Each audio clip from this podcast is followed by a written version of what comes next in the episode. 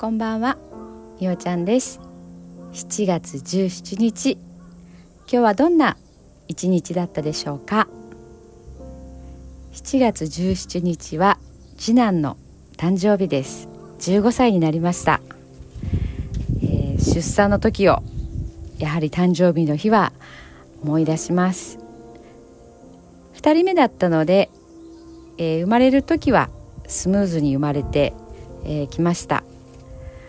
お腹の中にいる時は予定日が来ても全然降りてくるそんな気配がなくて兄と同様促進剤を打ちながら、えー、前日から入院をしてそして院内をひたすら歩き回るというようなことを、えー、していました。急に子宮口が開いた感じになって慌てて分娩台に登ったのを、えー、覚えてます。そこからはえー、早かったんですけども、えー、産んだ後に子宮収縮剤というのを出されてうんとそれを2つ出されたうちの1つを飲んだのかな。そしたらもうその後が大変で寝られない2日間ほど寝られなかったです。子供の方は、えー、無事に生まれてきたには来たんですが実はその後飲んでも吐きお乳を飲んでも吐きでおかしいなという様子を見ていたら、えー、退院の前日にですね緊急手術ということになって大きい病院に運ばれて、えー、お腹を開けました。腸,、えーと、腸粘点が、えー、原因だったんですね。なかなかこう入ってなくて戻して戻してっていう腸がねじれてた。っていうそんなことが後から、えー、分かりました。そんな子も今は元気にね、えー、とすくすくと育って今年は中学3年生です、えー、サッカーを一生懸命頑張って過ごしています。はい今日はちょっと長くなりましたが寝る前のノリと始めたいと思います。聞いてください。今日あなたはあなたを生き切った。ポジティブなあなたを表現したならポジティブなあなたを生き切ったということ。ネガティブなあなたを表現したならネガティブなあなたを生き切ったということ。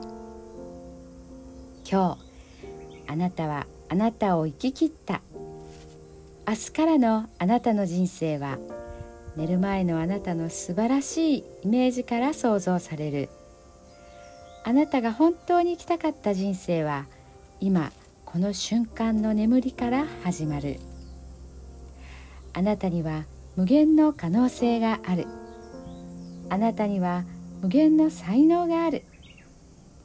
あなたはまだまだこんなものではない。あなたには目覚めることを待っている遺伝子がたくさんある。もし今日あなたの現実において自分はダメだと思うような出来事が起こったとしても嘆く必要はない。それはあなたがダメなのではなくあなたに素晴らしい部分が見えていなかったというだけだから。もし今日あなたの現実において自分は才能がないと思うような出来事が起こったとしても嘆く必要はない。それは才能がないのではなくまだ才能が開花していないだけなのだから。今日悔やむ必要はない。今日起こったことは起こる予定だっただけのことだから。